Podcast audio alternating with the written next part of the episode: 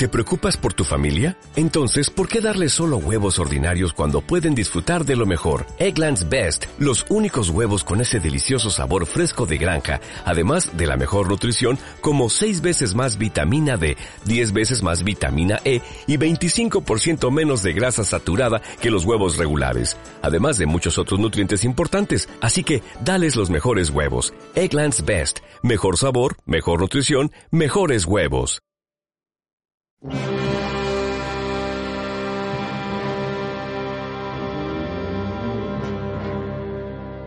Lars de Gas Radio Punto Blogspot Punto com.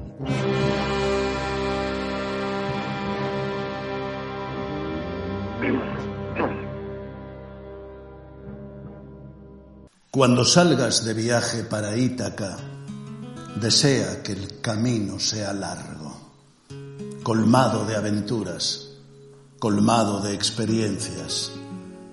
A los lestrigones y a los cíclopes, al irascible Posidón, no temas, pues nunca encuentros tales tendrás en tu camino, si tu pensamiento se mantiene alto, si una exquisita emoción te toca cuerpo y alma a los lestrigones y a los cíclopes, al fiero Posidón no encontrarás, a no ser que los lleves ya en tu alma, a no ser que tu alma los ponga en pie ante ti. Desea que el camino sea largo, que sean muchas las mañanas estivales en que, y con qué alegre placer, entres en puertos que ves por vez primera. Detente en los mercados fenicios para adquirir sus bellas mercancías, madreperlas y nácares, ébanos y ámbares y voluptuosos perfumes de todas las clases, todos los voluptuosos perfumes que te sean posibles. Y vete a muchas ciudades de Egipto y aprende aprende de los sabios. Mantén siempre a Ítaca en tu mente. Llegar allí es tu destino, pero no tengas la menor prisa en tu viaje. Es mejor que dure muchos años y que viejo al fin arribes a la isla rico por todas las ganancias de tu viaje sin esperar que Ítaca te va a ofrecer riquezas. Ítaca te ha dado un viaje hermoso. Sin ella no te habrías puesto en marcha, pero no tiene ya más que ofrecerte. Aunque la encuentres pobre, Ítaca de ti no se ha burlado. Convertido en tan sabio y con tanta experiencia, ya habrás comprendido el significado de las Ítacas. Es un poema precioso, Antonio, y precioso. Yo creo que te tienes que emocionar, ¿no? Un poco. La emoción me embarga porque hacía tiempo que no lo releía, en este caso escuchado, y es tan precioso y es tan de nuestras vidas que no tiene más cojones que, que emocionarte, sí. El, el germen de Ítaca nace, Antonio, cuando te quedas sin trabajo, o sea, te quedas sin trabajo después de ser despedido por ser gay, sin apoyo de tu sindicato del que formabas parte activa, ya que anteriormente te habían expulsado por lo mismo, por ser gay. Eh, bueno, pues te enamoras con cierta edad de quien, de quien no debes y me publicó en todos los periódicos porque, bueno, tenía una posición de compromiso político. estamos hablando del 70 para arriba. esto ocurrió exactamente en el 77, en el que por mi lucha política eh, contra la dictadura y por las mejoras sociales. Pues desde los sindicatos y de distintos ámbitos, como fue la Hermandad de la Acción Católica, etcétera, etcétera, pues nada, sufrí varios despidos hasta que en uno de ellos, ya cuando salió de forma traumática que Capillo era maricón, pues me lo pusieron muy difícil. di un poco de excelencia, que fue cuando mm, ya que asumí de forma abierta mi homosexualidad, ahora te cuento cómo empecé a conocer toda la Pero lo importante fue que llegado un momento, cuando quise incorporarme, me plantaron de nuevo el vestido ya, de una manera eh, irrevocable, no se podía, y bueno, hice una pequeña indemnización, con esa pequeña indemnización y con la inquietud que llevábamos encima, que teníamos, que sufríamos, pues nos atrevimos a, a, hacer el Ítaca. ¿Por qué el Ítaca? Pues mira, cuando yo empiezo a salir por Sevilla, había algunos bares, pero eran todos, perdón, eran todos como muy de carácter folclórico, muy de, de aquellas eh, personas que se emocionaban con aquellas canciones, con aquellos dramones del marinero, de, del tatuaje, ¿no? Del tatuaje, todas aquellas dramas que de alguna forma, pues, eh, qué alegría cuánto sufro, ¿no? O sea, era un poco como, como vivir en una absoluta represión, amores de, tremendo grandioso o desastre y tremendas eh, actitudes que, en aquellos tiempos pues se contaban, aquella historia que se contaba. Y eso fue lo poquito que yo empecé a conocer. Pero cuando yo quería buscar un encuentro y iba conociendo a gente que me llevaban de la mano por algunos sitios, pues conocí los últimos coletazos de Chapina, que era un absoluto peligro. El curioso eh, pasábamos por los jardines de Purillo, alguna estancia de algún cementerio, alguna venta a las afueras de Sevilla. Y todo era, bueno, a mí me impresionó muchísimo, sobre todo los jardines, ¿no? Porque me decía con un amigo que fue el que me, el que me inició. Sí. Tú cuando veas moverse un matojo allí en los jardines de Murillo, que hay un maricón ahí al lado. claro, íbamos de noche, imagínate, cagado de miedo, absolutamente cagado de miedo. Y algunos valientes pues atrevían a con todo el riesgo que eso conllevaba y con todos los problemas que eso trajo, porque allí había pues agresiones, detenciones, eh, eh, lo más peligroso los chaperos, presionando, chantajeando, en fin, chaperos, navajeros, de todo.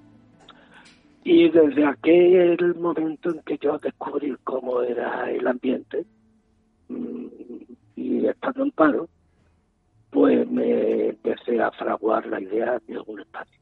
Porque antes era eso, antes que no había un espacio de encuentro. Antes que no había redes sociales, eso eran los encuentros en el cruising. Los encuentros sólidos, las estaciones, los servicios públicos. Contando además que podías acabar en la cárcel. Que en, fin. Hasta te comento que dos años justo antes de mi experiencia por los artilleros habían detenido a uno de los últimos grupos que le habían aplicado la ley de peligrosidad. No nos olvidemos que estábamos bajo la espada de Damocles, de que nos aplicara eh, de paseo por la carrera más, de alguna forma más oficial, el paseíto, las miradas, las complicidades que se fraguaban, era empezando en la campaña y terminando en el Coliseo, en el, en el Hotel China, la puerta de hoy eh, a la altura donde está la estación de, metro, ¿no? He pasado por la avenida de la Constitución, que se llama ahora, y ese era pues el paseo y las miradas. Y ocurrió que en uno de esos paseos miradas se concentran seis amigos en la campana porque se encuentran, se besan, se saludan y automáticamente la policía pues los abordó con una pistola en la costilla y se lo llevó para la vida. Vaya. Y de ahí pues todo el, el calvario que tuvieron que sufrir posteriormente con las cárceles de... En fin, estas son otras historias. Pero quiero que quede claro un poco el ambiente. El ambiente, sí, la situación que se vivía. Que se vivía, la situación que se vivía en aquella época. Que no era fácil. Y se hacía absolutamente necesario crear un espacio. Existía el que era un apunte, eh, valiente también, un apunte, pero finalmente nos decidimos con mucha precaución al principio, con mucha precaución al principio y con mucho miedo, pues eh, inventar evitacas.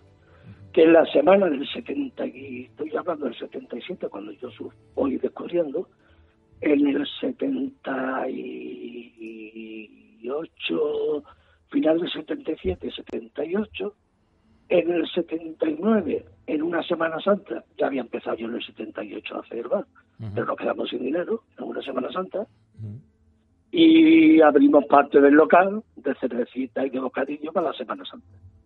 Y recuperamos la, la obra hasta el 80, que final del 79 y 80, exactamente fue en octubre cuando salió. Al principio... de ahí pues viene, viene la conmemoración aniversario de las fiestas famosas, aquellas romanas. Las fiestas romanas que después llama... Que hablaremos de ellas, me imagino. vamos.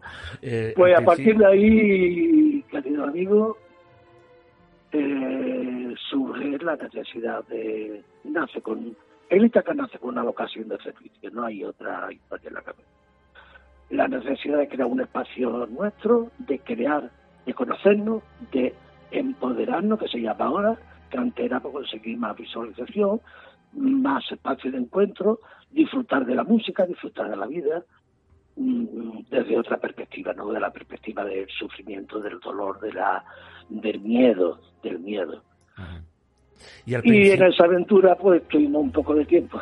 Después ya curiosamente se van dando pasos para convertirlo en lo que fue el Ítaca, eh, pleno en vivencias, que fue pues ya con, con la mejor música y el cuarto cuerpo.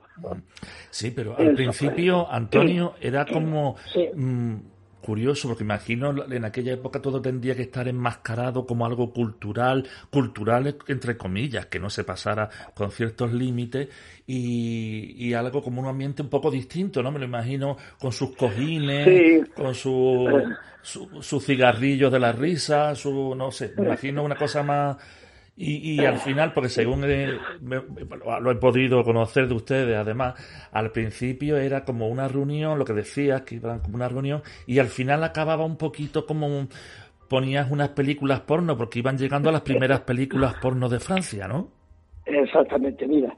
Eh, lo abríamos durante el día, tuvimos una etapa, una etapa bonita, pero con un sello gay con sello gay absolutamente gay. Pues los pintores que conocíamos gay eh, ahí tenían allí sus exposiciones, eh, fotógrafos eh, tenían exposiciones, ceramistas, escultores, etcétera, etcétera, etcétera. Y así se iba rotando.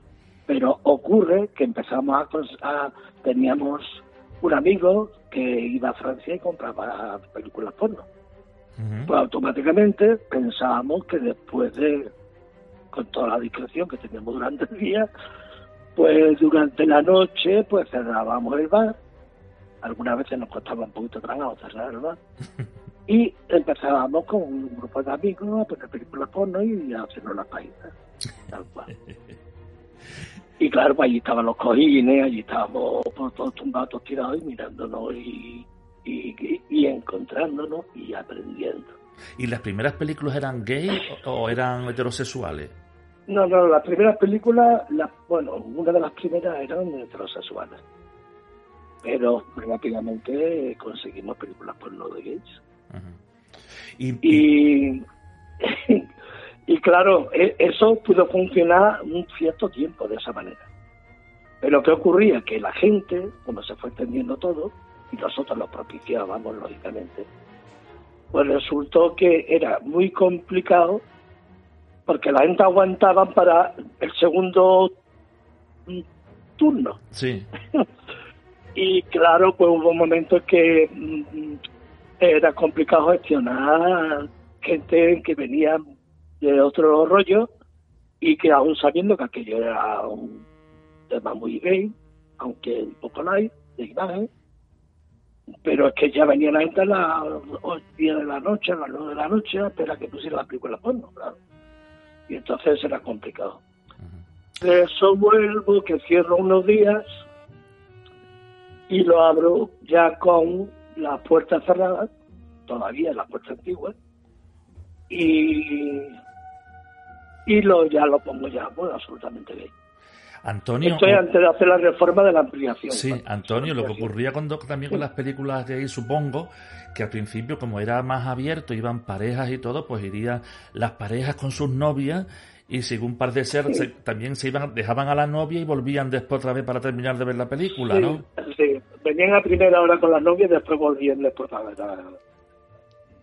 Estos, de estos casos hubo Claro, pero tú sabes, tú entiendes la, la dificultad hmm. que con el bar con gente que no eran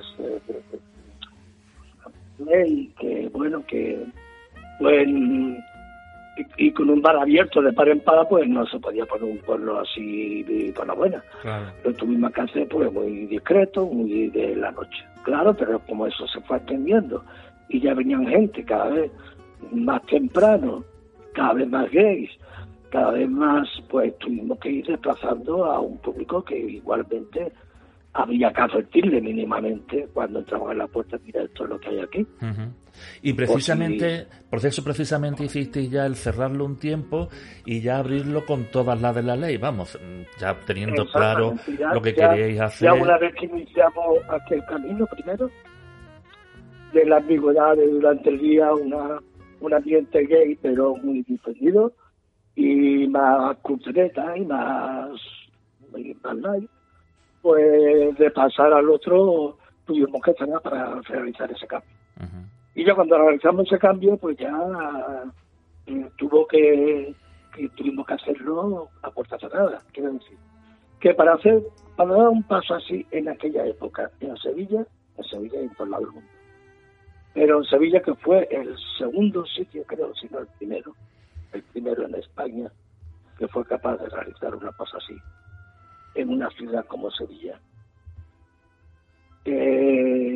habría que echarle mucha ciencia eh, para evitar, porque claro, todavía estábamos, que venían policías secretas y venían y tuvimos muchísimos problemas. Esto no fue un camino de rosa.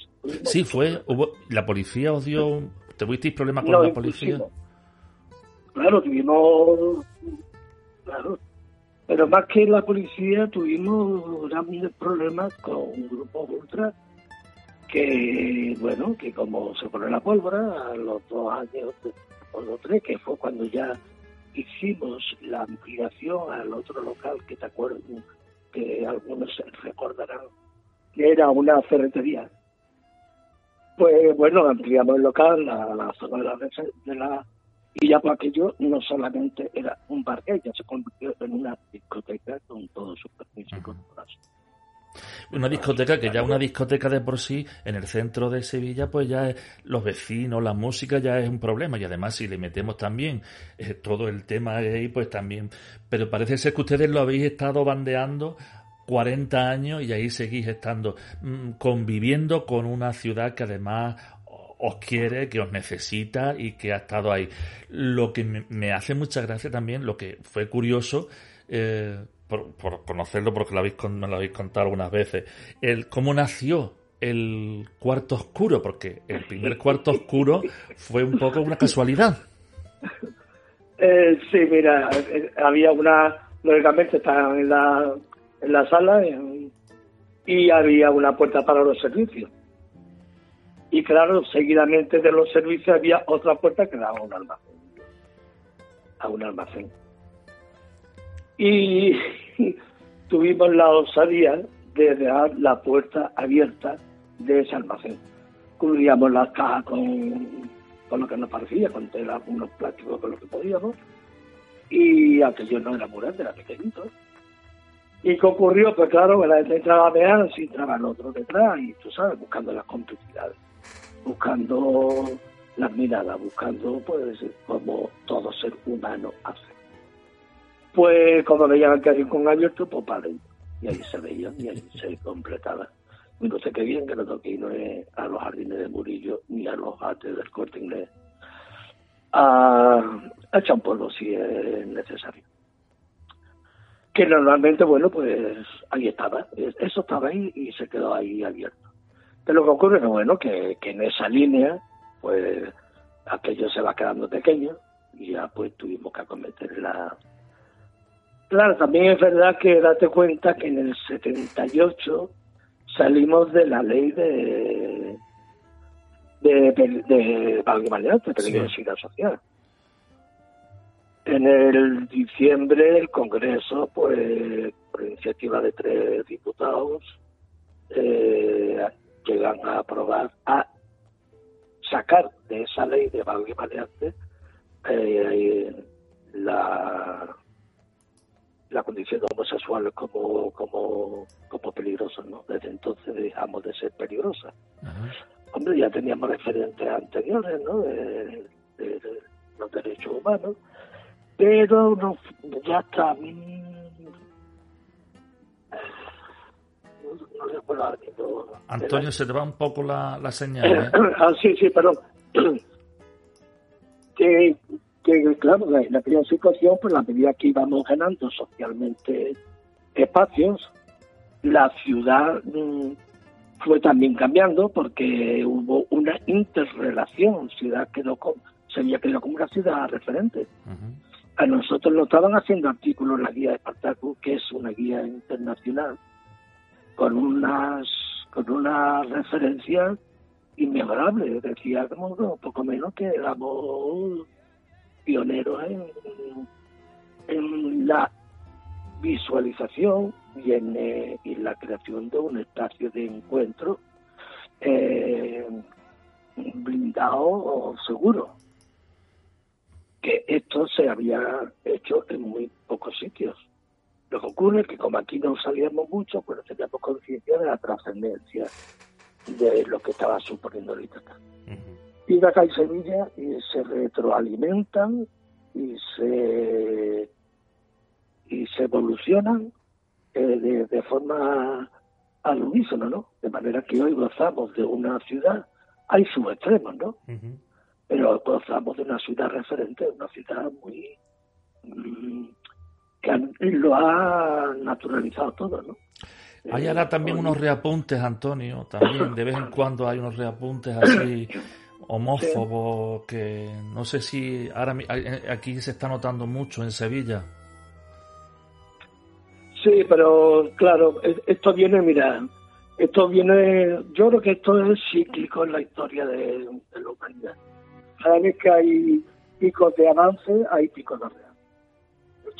esta curva, esta curva, pues la hemos mantenido, pero siempre vamos creciendo.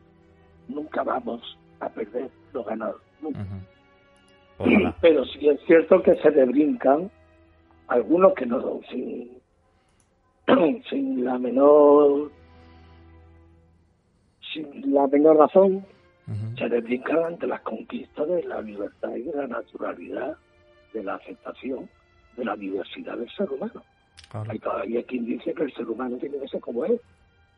Y claro, como han sacado pecho, a nivel político han sacado pecho, pues a la sombra y bajo el paraguas de esta gente que han sacado pecho, pues sí hay algún rebrote de, de nuevo de homofobia, de, intolerancia y de querer obligar a que todo el mundo viva como ellos viven, que cualquiera sabe cómo viven ellos. Cualquiera sabe. Antonio, en un centro así que se imagina uno que es el centro del sexo, de, vamos, que aquello es tremendo, surgió precisamente en esos inicios, surgió para ti el amor. ¿Conociste a, tu pareja? A menos lo conocí en el día aquel que decidimos eh, cambiar mm, ponerlo definitivamente como un barrio. Y como a muchos le pasaba, a él también le pasó. Eh, lo vi que pasaba por la puerta, por la calle, miraba para la puerta, no se reía. otro día miraba, pues yo salía mucho por la puerta y miraba por la ventanilla y alguna vez salía a la calle. Nos mirábamos, pero nos atraía hasta que un día le dije, pasa para adentro, que no pasa nada. y desde entonces, pues, eh, retomó conmigo todo el proyecto. Eh, bueno, pues fue un, amor precioso, pasional y comprometido porque estaba, venía de la misma, del ambiente social en el que yo me había desarrollado. Y de ahí, y de ahí arrancamos y, y bueno, fue un complemento precioso, ¿no? Porque este hombre es que, es que mm, tiene una sensibilidad fuera de lo común. Eh, yo lo recuerdo llorar con gente que venía llorando por X problemas y hartarse de reír con la gente que venía a divertirse. Eh, una persona que no era una impostura, que no era algo en el que tiene que ver mm, el concepto negocio, sino que era una actitud vital con la gente. Y cuando había problemas, pues no mm, nos lo cargábamos encima. Eh, ¿Qué decirte? ¿Está, está por ahí, está por ahí Manolo? Eh, Manolo... Para, darle los buenos días, para darle los buenos días nada más. Venga, te pongo y te da los buenos días. Los buenos días, Manolo. ¿Qué, Juan? ¿Qué pasa, Dios? Buenos días, ¿cómo estamos? Eh, de momento estupendo. ¿Y el bigote? ¿Cómo tiene el bigote? El bigote lo tengo perfecto. Era una broma que siempre tenía con él, porque un día le dije que, que si se había quitado el bigote y él nunca tenía bigote. Él no tenía bigote. De verdad. ¿Y tú cómo estás, eh? Bien, aquí deseando, aquí compartiendo unos minutitos con Antonio y contándonos cosas del Itaca, del que tú también tendrás muchísimos recuerdos. Hombre, tengo muchas cosas, pero el, que más cabeza tiene. Eh, de acuerdo, Manuel, un, beso muy grande, de verdad. Muchas gracias por, por darnos los buenos días y, ha sido un Nada, placer. Yo. A ti, cariño, un besazo. Un beso, Antonio. adiós, vida, adiós. Sí. Qué maravilla escucharlo. sí, un buen nombre. ¿Me sigo oyendo bien? Sí, sí, perfecto. Ahora sí te está escuchando, estoy escuchando muy bien. Eh, vamos a hablar un poquito también de, de estas fiestas, porque te, has nombrado la fiesta romana, pero no era solo la fiesta romana, tenía la noche del pescadito. Sí. Tenía. es que lo que teníamos es que no parábamos, sí que no parábamos. Porque teníamos que vivir lo que no habíamos podido vivir antes. Y teníamos muchísima ansia de, de de divertirnos y muchísima ansia de libertad después de salir de aquella noche larga y oscura.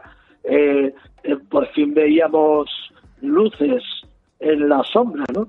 Y esas luces, te voy a decir, tuvo un papel importantísimo la música que se puso hmm. en el Ítaca porque conectó eh, con una con un ese periodo de tiempo conectó con la gente, eh, con uno de los mejores que sin, sin menospreciar a, a otros, eh, que fue Luis Yamuel, ¿no? Que, este hombre, pues, eh, con un gusto exquisito y con un trabajo inmenso, porque investigaba, viajaba, traía, y, y, con esa buena música y con esa ansia de vivir, pues nos inventábamos de todo, de todo. La música tremenda, lo has dicho que Jangua, reconocido además, yo diría para mí el favorito, no conozco todos tampoco, pero la verdad que, que, que, la gente cuando se acababa la noche aplaudía. Aplaudían. Aplaudían. Eso, eso, no, eso no se ha visto casi en ningún sitio. Porque que eh, conectaba con la gente, movía a la gente, la, la, la movía, la, la ponía eh, eufórica, eh, que se le notaba en las caras, en, en, en las miradas, en las complicidades. Todo eso es un todo, ¿no? Es, es, un local, es un estilo y sobre todo es una música. la opción del encuentro más sexual, pues ahí estaba, ahí estaba, pero lo importante allí era que era un espacio de encuentro, sin duda, que era un espacio de libertad, sin duda, y que eso nació con vocación de servicio a la comunidad gay, sin duda.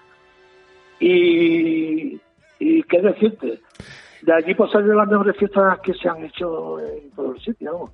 Las fiestas romanas las nombrabas antes y era increíble. Al principio creo que era incluso además barra libre o unas copas gratis. Había que ir vestido de romano, pero después las copas, imagínense ustedes, un día en tres semanas, eso sí, pero esa calle Amor de Dios llena de, de romanos, de romanas, Felipe viva montado en una parihuela, como un, en fin, como Cleopatra, todo, todo un circo, un circo.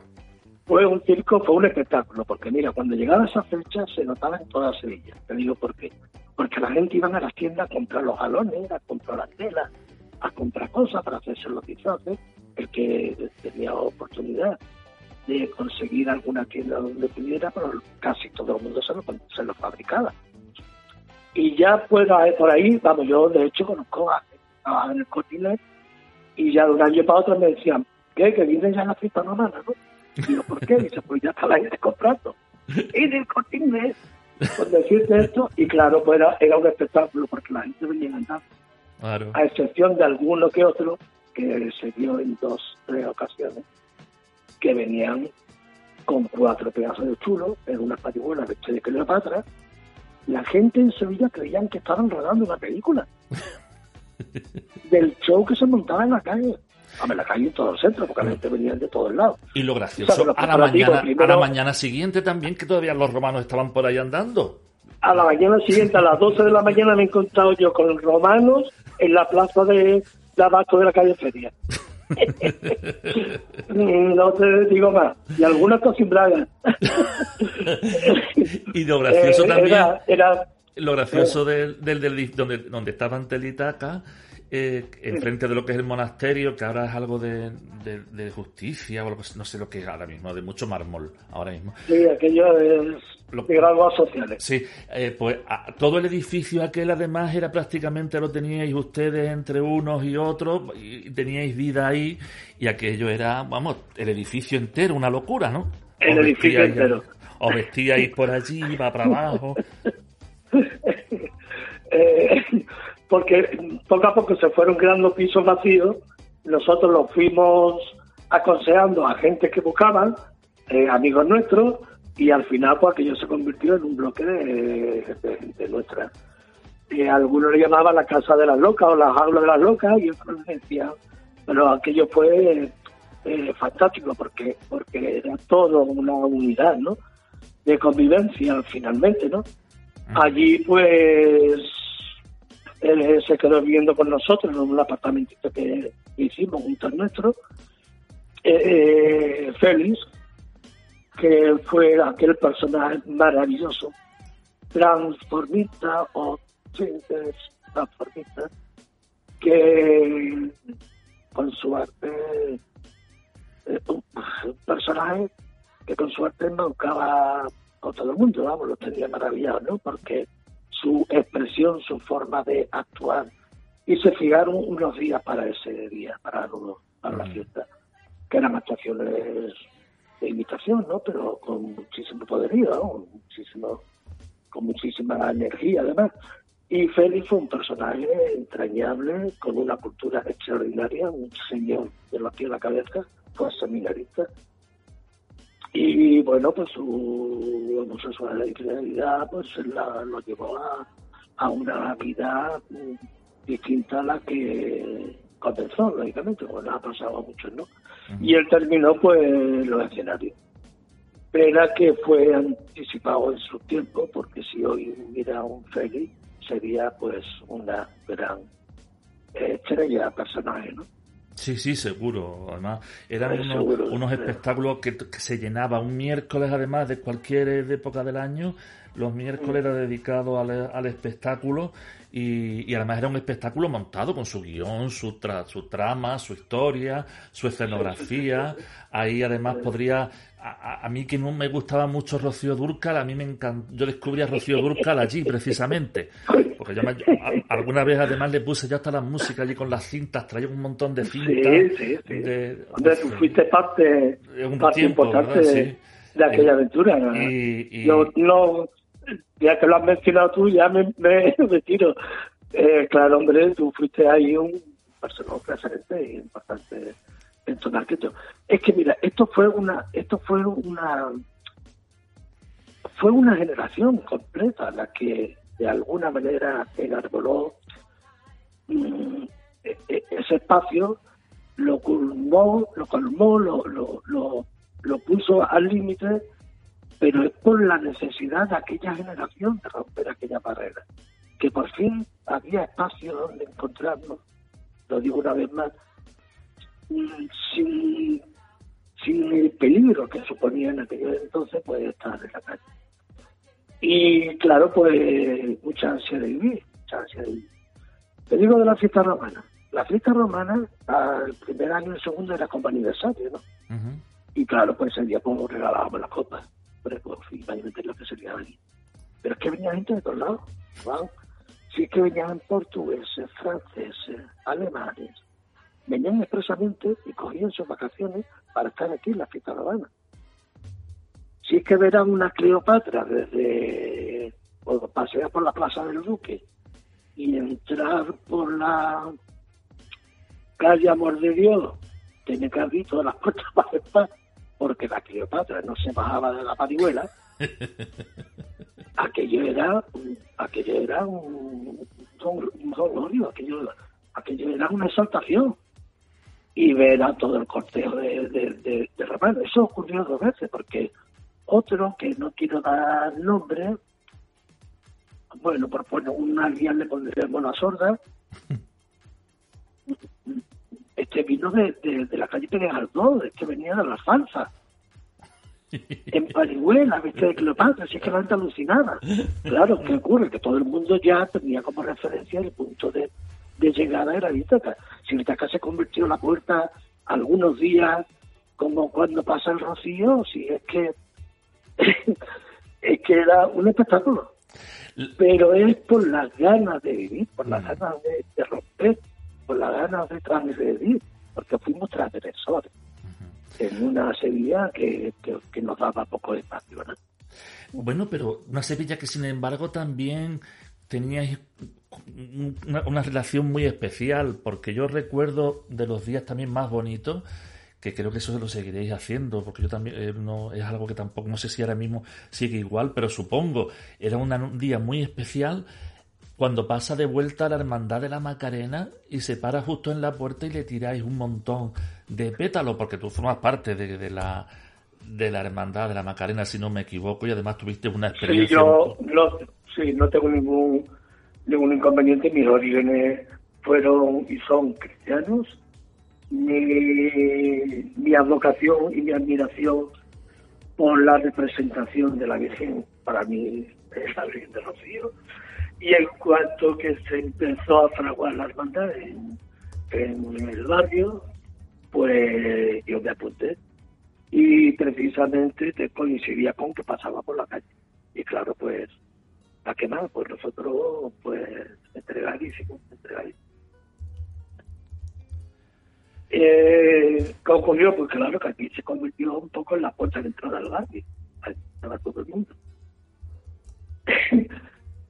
y, date cuenta que éramos una pareja, pero tú que estábamos rodeados de, de mis hijos, que son sus hijos, de mi padre que eran sus padres, de de mis hermanos y de toda la familia.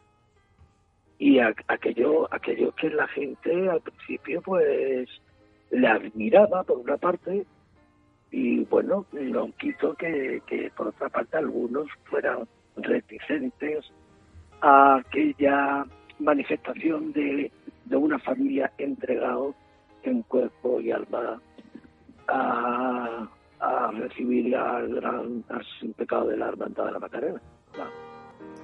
Y eso pues nos llenaba de orgullo también, el ver cómo empatizaba todo el mundo con nosotros y cómo empezó eh, Sevilla con nosotros y en general con los gays no ha sido excesivamente problemática, me refiero hasta hasta el del 80 en adelante.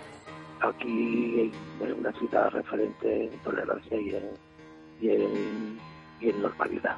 No se puede pedir otra cosa. Y, y yo creo que, que el Itaca también ha influido en eso. ¿Por qué? Porque paseamos por Sevilla, igual que en Madrid. Hay zonas en las que tú mm, de cantidad de gente nuestra y ya se apagadas, sin miras, sin ocultarse, eh, visualizándose y esos son esos son logros.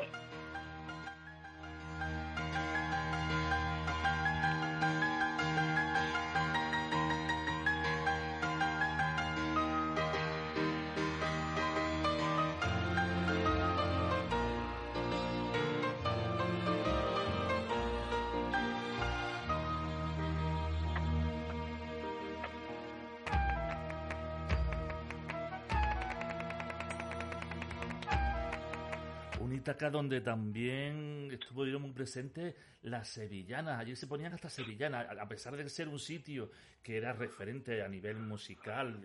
Django iba a Londres, traía las mejores músicas. Sin embargo, teníais un momento también para las sevillanas, hubo su tiempo, aunque después ya eso se dejó. Ya después pasó a ser mm, totalmente la música house. Eh, la Expo también seguro que sería un referente porque la Expo trajo a Sevilla una cantidad de gente de todo el mundo que aquello sería increíble, ¿no? Pues yo podría decir que fue el año glorioso, ¿no? De, de, Ítaca, porque, porque se establecieron allí unos lazos internacionales, porque vino muchísima gente. Y todo el mundo quedaba como muy impresionado positivamente. Y tengo que decirte que a partir de ahí, sobre todo, anteriormente también, pero multitud de gente de muchísimo nivel, del que nunca hemos hablado ni hablar, ni hablaré. Gente importantísima del arte, del teatro, de, de la moda, diseñadores, militares, curas, algún que otro obispo, que estuvieron en Sevilla y estuvieron allí. Y todos se fueron con, con una sonrisa con una satisfacción de estar en un espacio como ese y dándome la mano y, felicitándonos por la forma, por la forma de gestionar. Claro había de todo, ¿no? Porque date cuenta que allí el que quería bailar, bailaba y el que quería otras movidas, pues tenía otras movidas. Pero lo importante es que nos mirábamos unos a otros, que sabíamos que todo el que entraba por la puerta era como nosotros, con todas sus cargas positivas y negativas, pero sobre todo, que ya te lo he dicho antes, con una ganas de vivir, con una ganas de libertad, con una ganas de follar que no se había follado nunca. Si es que no hablábamos ni de eso, si es que no se podía hablar ni de eso. Esa fue una explosión. Había también gente Y- que, que intentaba entrar, pero claro, no se atrevían. Yo no, re- yo no sé si lo tengo en la mente, me he acordado de pronto, alguien allí que iba creo, con un pasamontaña. Eh, Sí, claro. Bueno, bueno, personajes, En verano, o sea, en personajes verano con un pasamontaña para que no se le conociera. para que no se conociera y además pasaba por la puerta, miraba a izquierda, a derecha para que nadie viera que estaba ahí. Y, y había de todo, porque había gente, hemos hablado, gente que venían con su con sus traumas, sus asignaturas pendientes, sus vidas, ¿no? Y yo recuerdo un tío que vivía en el Agarafe, que a mí me impresionaba muchísimo, porque era un tío que vestía ya madurito, que era, era, un chaval, que era, era, era un señor, ¿no? Y venía perfectamente, y siempre correcto, casi nunca, pero él cuando llegaba, venía una vez a la semana, entraba en los servicios, se cambiaba. Y no se cambiaba del todo, se ponía un zapato de tacón y se iba a la vista a bailar con el zapato de tacón, que lo traía en una mochilita. A mí esos casos a mí me conmueven mucho. Me conmovían porque qué vida hay en esa persona para venir a este sitio a ponerse un zapato de tacón. Por Dios, qué cabeza ha tenido que pasar por todo este hombre para, para, para, porque hay cosas todavía en el pendiente que igual nosotros ya vestirse de mujer de una puñetera vez, pero, pero, pero eh, eh, esos detalles, esos detalles indican mucho pues la, la diversidad de, de, de, la gente que, que nos reuníamos allí, ¿no? Y ya te he dicho, igual veíamos a un militar de altísimo grado que estaba allí. Bueno, y tú recordarás que venía uno vestido de legionario, que le decíamos legionario. Ese no me acuerdo, pero seguro que estaba. Sí, sí, sí, vamos, legionario con su gorro, con su bolón y la camisa de mangada verde, kaki y de legionario, vamos. y, ya te digo, eh, personas peculiares que te demostraban la diversidad eran lo que lo que alguna porque lo que de alguna forma le dio carácter al sitio sí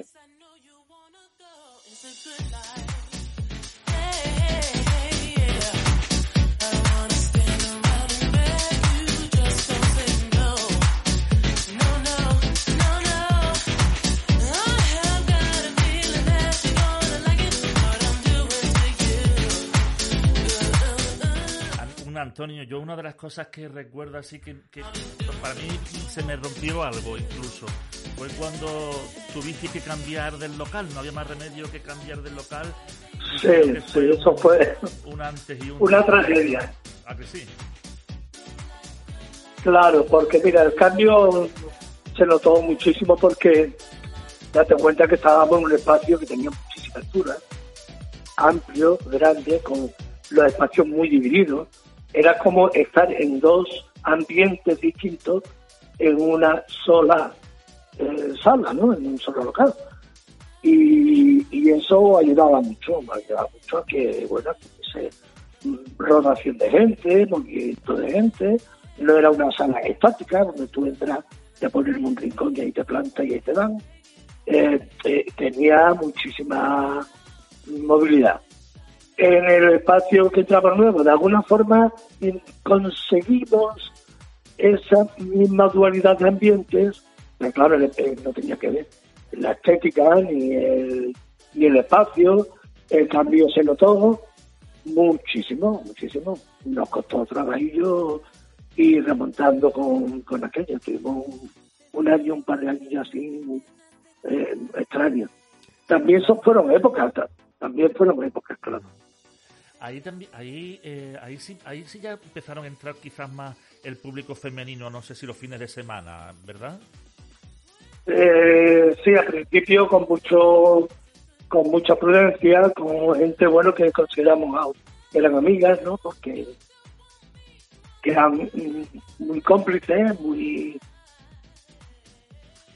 y, bueno pero no, no despertaban ningún ningún no tenía por qué despertar ningún problema era pero también influye el que en la medida en que las, las mujeres se han ido también reafirmando, o en la medida que a nivel social se ha ido asumiendo como natural eh, otras formas de expresión en la vida, pues también tendríamos que ir abriendo la mano. Son, son épocas, ¿no? Eh, la primera época es que era imposible. Si no se brindaba aquello, aquello reventaba, aquello no, no había forma de mantenerlo, porque había que conducir, marcar una línea. ¿Por qué y para qué? Claro, después en el nuevo local estaba más dividida, había una puerta ya para la zona más de dentro y entonces estaba como, otra zona que quizás que era como a partir de aquí ya es otro es otro mundo, ¿no? Es otro mundo, claro, porque había que de alguna forma es que hay que preservar los espacios. Eh, nosotros lo hemos podido lo hemos podido en, la historia reciente, eh, me refiero a la historia de cuando empieza el Ítaca, no teníamos espacio y estábamos condenados a, a, a, los sólidos, a los, a los riesgos y a la calle, que algunos le echarán de menos. Pero pero lo importante es que allí pues se descubrió, se descubrió. Pero que yo también quiero hacer mucho hincapié. que no solamente fue una historia que Manolo y Campillo se han inventado, que fue una generación. Una generación que apostó por la libertad, que apostó por la por visualizarse y por perder los miedos.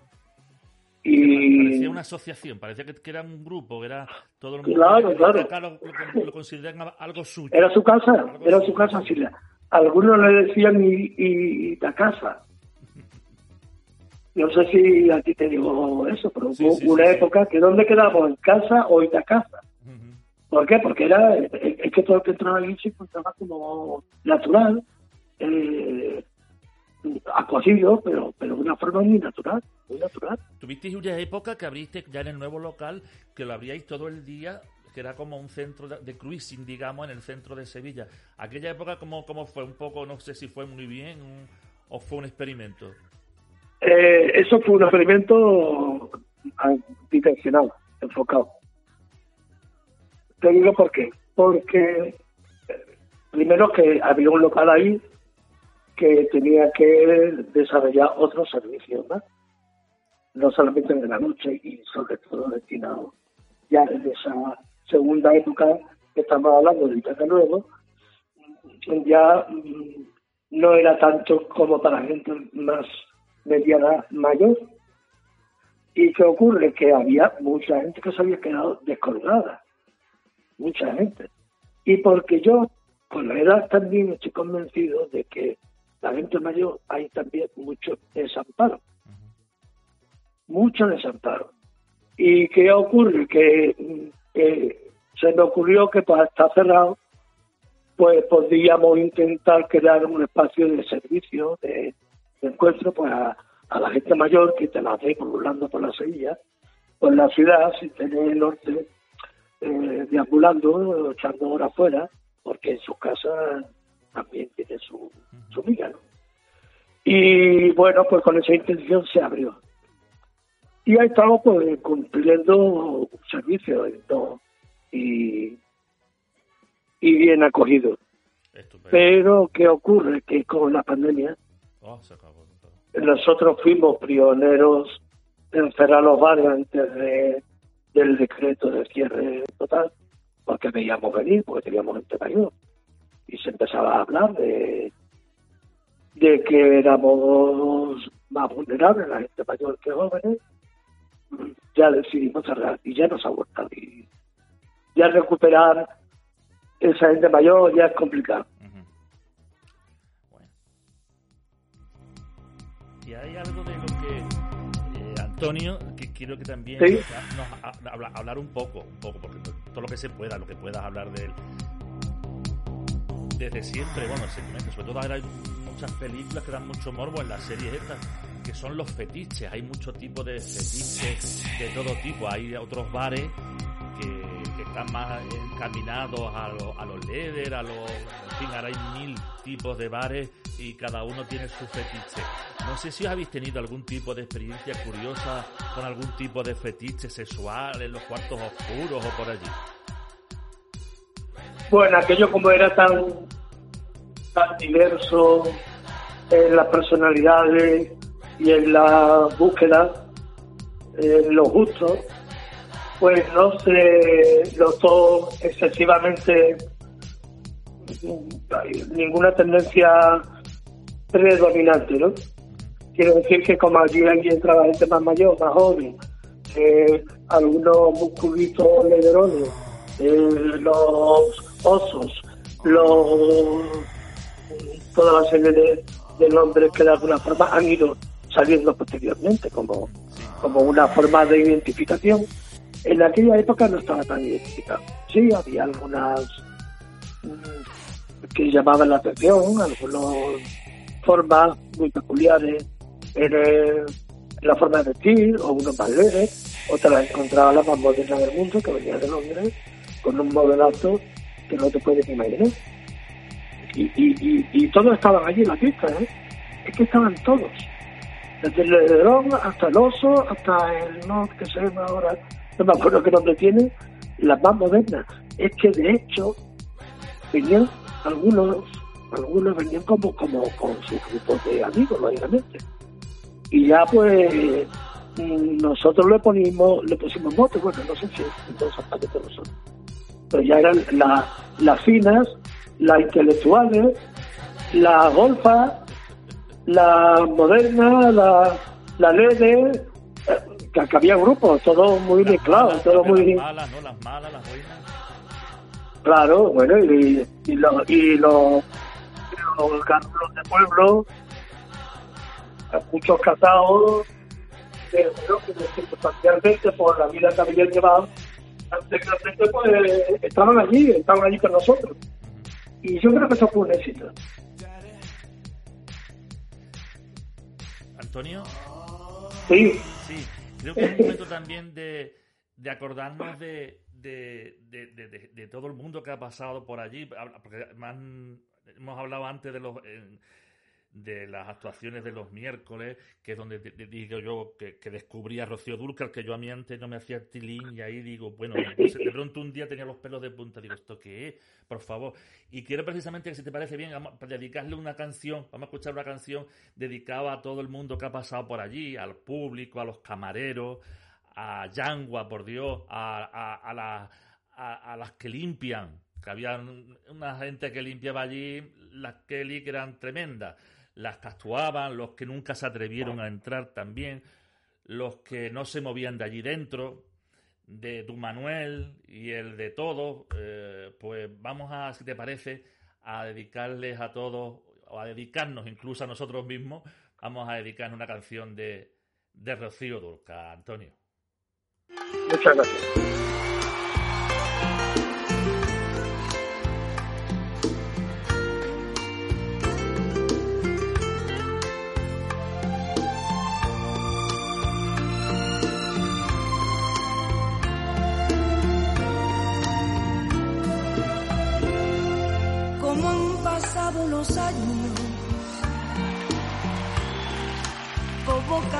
Las cosas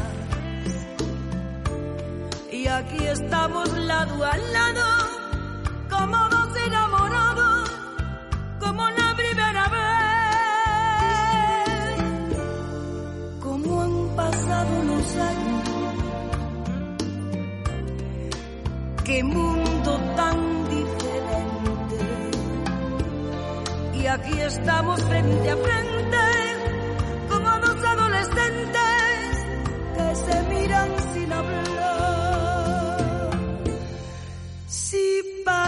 fue anoche que bailamos abrazados y juramos un te quiero.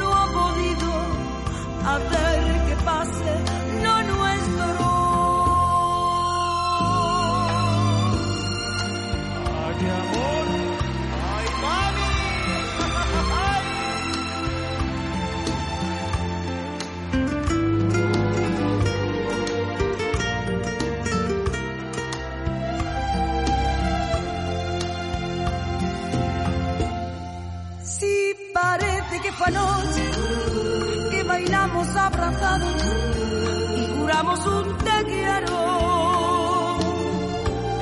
Que nos dimos por entero y en secreto murmuramos, nada nos va a separar. Como han pasado los años,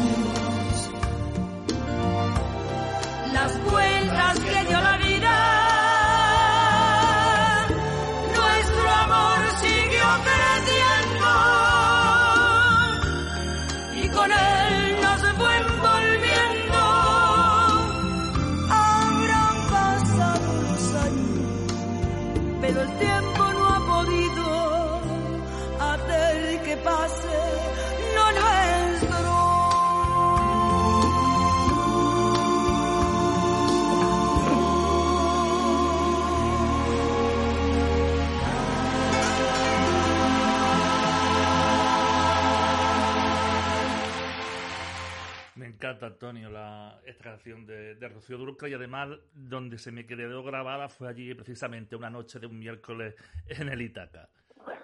Eh, querido Juan, precioso homenaje, mientras que las ollas me han venido a la cabeza, al recuerdo, todos los que hemos estado allí, todos los que hemos trabajado allí, mis compañeros, porque son compañeros todos, y nos queda la vivencia. Ahí vamos en ese camino. Y sobre todo también acordarnos de los que pasaron por la puerta y nunca se atrevieron a entrar. Que esperemos que también les haya ido bien la vida y que hayan disfrutado y que se lo hayan montado pues, divinamente. Porque no también cruzar el umbral tampoco mucha gente no se atrevía a hacerlo. Sí, porque no sabían no sabían que se iba a encontrar y era, y era difícil. Claro, pero mira, yo tengo en la memoria, ahora que has dicho esto, me voy a extender en otro caso. Mira, había una persona que, que vi que paseaba por la puerta o con el coche daba mil vueltas por la puerta, por si acaso podía ver el hueco ligar o alguien que lo introdujera. Finalmente, con uno entró y me y lo saludé porque venía con un conocido y resulta que venía cagado de miedo, normal. Y le dice el otro, mm, tranquilo que no te van a meter mano. Y se llevó casi toda la noche con el culo pegado a la pared, pensando que lo iban a violar. Cuando salieron, los vuelvo a saludar. Bueno, pues espero que haya estado bien, etcétera, etcétera y me dice, si no me ha mirado nadie, no me ha mirado nadie. Quiere decir que iba con todo el miedo del mundo, creyendo que lo iban a violar, que lo iban a no sé qué, que, se, que idea tenía ese hombre. Que al final se fue como decepcionado porque no lo había mirado nadie. Esto es la ¿verdad? Sí, que que aquellos te, se te tiraban encima y al contrario, allí había que... Claro, pues la gente actúa tan normalidad, con total normalidad. tan a su aire, que si se cae, cae, si se tercia, se tercia, como en cualquier discoteca del mundo, heterosexuales y no. Y, y, y, y este hombre venía como que cuando entraran lo iban a agarrar, a violar y, y hacerle de todo, pobrecito. Antonio, Bueno, pues dime. en esa, en esa noche. Yo espero que, ha ido, que haya ido bien la vida a todo, a todo el mundo. Que tengan en su cabeza el camino que hemos recorrido y que nos sirve y nos debe servir para, para el futuro. Pues sí, Antonio. Muy bien lo has dicho, mucha gente que en este momento pues no pudieron, pero como a nivel social hay un empuje grande de las asociaciones, del movimiento, pues se han conseguido cosas que, que de alguna forma aliviarán la vida de todo el mundo. Además, eres, ahora eres muy activo, bueno, siempre has sido una persona, de, estabas en los sindicatos desde que llegaste a Sevilla, incluso, ahora tienes también la asociación eh, que, que estáis ayudando mucho, dais unos premios además a la gente que, que colabora, que ayuda, que se mueve. ¿Cómo, ¿Cómo es tu actividad allí también ahora en la asociación? Adriano Antinou, no sé si lo digo bien. Sí, perfectamente. Sí, bueno, mira, yo, yo paralelamente a, a mi trabajo en el Ítaca, yo siempre he estado vinculado al movimiento asociativo. Yo empecé con el movimiento, con el MAR, que fue en el 79, duró aquello un año, fue la primera manifestación pública que se hizo en Sevilla, de poquita gente, pero bueno. Y posteriormente fue el FLA, el Centro de Liberación Andaluz. Ahí hubo un claro grande hasta que en el noventa y poco se organizó que salió del salió del Ítaca porque pusimos carteles era una época también un poco dura y había que fortalecer el movimiento de gente comprometida en la lucha, ¿no? Y pues somos, que se creó los sindicatos del taller de comisión obrera de, de la Plaza del Duque. Allí pedimos los salones y allí nos reunimos. Y posteriormente Adrián Antino, que fue la última asociación en la que estoy, y un poco también eh, ligado a, a un movimiento de cristianos LGTBI. Y porque, bueno, porque es necesario eh, romper ese inmovilismo que existe dentro de, de la jerarquía eclesiástica. Y bueno, pues esa, esa es, eh, eso, en eso estoy y en esa, es inevitable que mi vida vaya vinculada, porque bueno, porque estoy convencidísimo de que, de que la vida tiene que ir para al compromiso de eso no se puede, Perfecto, no se puede Antonio. olvidar ni obviar. Pues muchísimas gracias de verdad por habernos dedicado este tiempo. Ha sido un placer estar contigo. Hemos tenido algunas dif- dificultades técnicas y estoy aquí en los mandos, en los controles y todo y es un poco un poquito un poquito de lío, pero bueno, te hemos, hemos disfrutado mucho de, de tus palabras, de tus vivencias, de tus historias, de tu compañía, la, de las palabras también de, de Manolo. Mándale un beso muy grande, por favor Él lo repite el beso. De parte de todos los que hemos estado disfrutando, gracias a ustedes de, de ese, de ese Itaca tan, tan maravilloso. Y, y no sé si quieres decir algo más, un- una despedida. Eh, nada, agradecerte bueno, la posibilidad de contarlo con la esperanza de que reviva el recuerdo en todo el mundo y movilice a todo el mundo para no mirar para atrás, en el sentido de dar pasos para atrás, que ya hemos andado mucho y hay que mantener pulso. Pues muchas gracias, Un abrazo para todos. Un beso. Venga.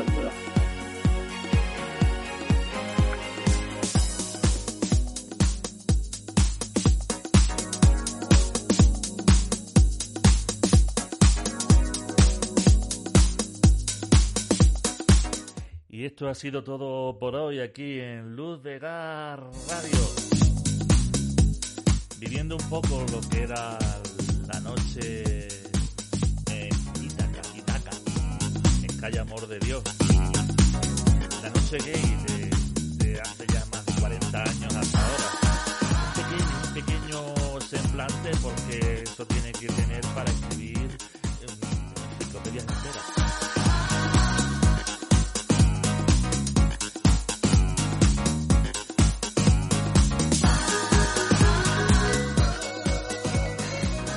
Saludo a Toro, también por supuesto a, a Yangua, un beso grande a todos los DJs que han pasado por ahí, que están ahora mismo también. Mae, por supuesto. Y a todos ustedes nos volveremos a encontrar en el próximo programa. Luz de Gas Radio.